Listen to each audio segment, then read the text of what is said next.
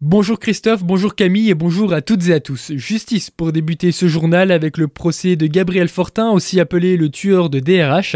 Il a été condamné hier à la perpétuité avec une peine de sûreté de 22 ans, ce qui est le maximum prévu par la loi. Gabriel Fortin a été jugé pour trois assassinats et une tentative d'assassinat, des faits commis dans toute la France, dont deux en Alsace, un premier à Wolfganzen et un à Vadevillers entre le 26 et le 28 janvier 2021.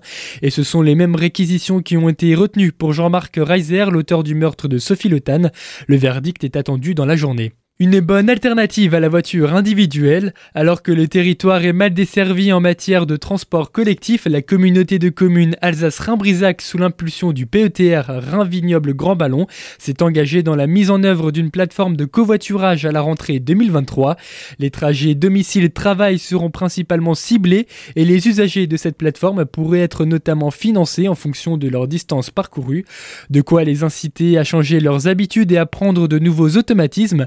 Gérard Hugues, président de la collectivité, nous en dit un peu plus sur cette nouveauté. Ça fait partie de ces éléments d'anticipation par rapport aux besoins de demain. Comment faire en sorte qu'il y ait moins de voitures qui circulent sur le territoire, d'autant plus que je le vois assez régulièrement, souvent il n'y a qu'une personne dans les voitures. Et donc derrière, effectivement, nous proposons de mettre en place un système de covoiturage en privilégiant bien sûr le trajet domicile-travail. C'est un système relativement simple, hein, puisque ça se passe par effectivement smartphone. Les gens s'inscrivent et puis bon, après ça se règle automatiquement entre eux. C'est un élément important puisqu'on est quand même un territoire relativement rural et que nous n'avons pas de système de transport collectif à notre disposition. Donc il faut qu'on soit assez imaginatif pour effectivement trouver autre chose. Et ce système nous a beaucoup plu parce que ça permet de mettre en relation aussi les personnes qui vont au même endroit, qui souvent ne se connaissent pas. Puis ensuite, bon, effectivement, parce qu'on réduit aussi l'empreinte carbone. Hein. L'idée, c'est aussi ça. La communauté de communes Alsace-Rhin-Brisac espère voir tous les territoires concernés adhérer à ce dispositif pour son bon développement. Le budget prévisionnel de ces financements d'une durée d'un an renouvelable a été estimé à environ 30 000 euros par an.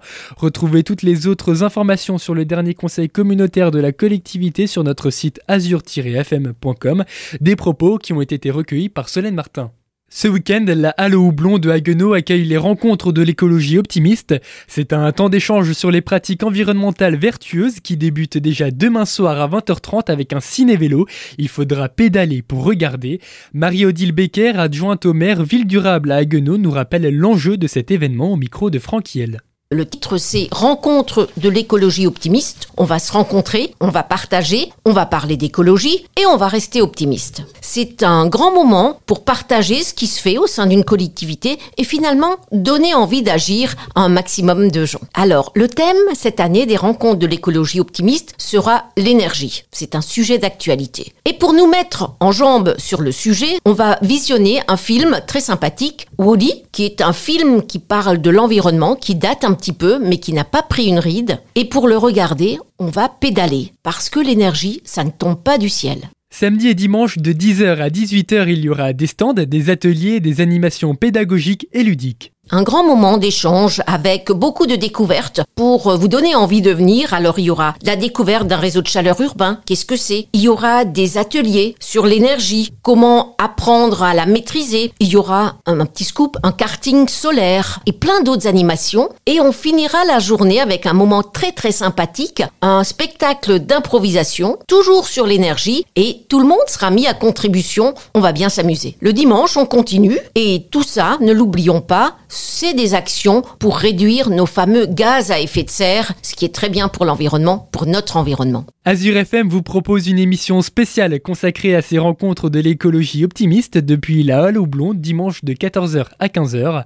L'émission sera également disponible en podcast sur notre site internet azure-fm.com dès la semaine prochaine. Un léger accident a eu lieu hier sur la D83 entre Célestat et Saint-Hippolyte.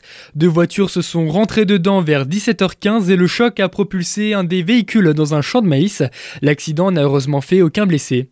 Et tout de suite, je vous laisse avec la matinale de Christophe et Camille juste après la météo.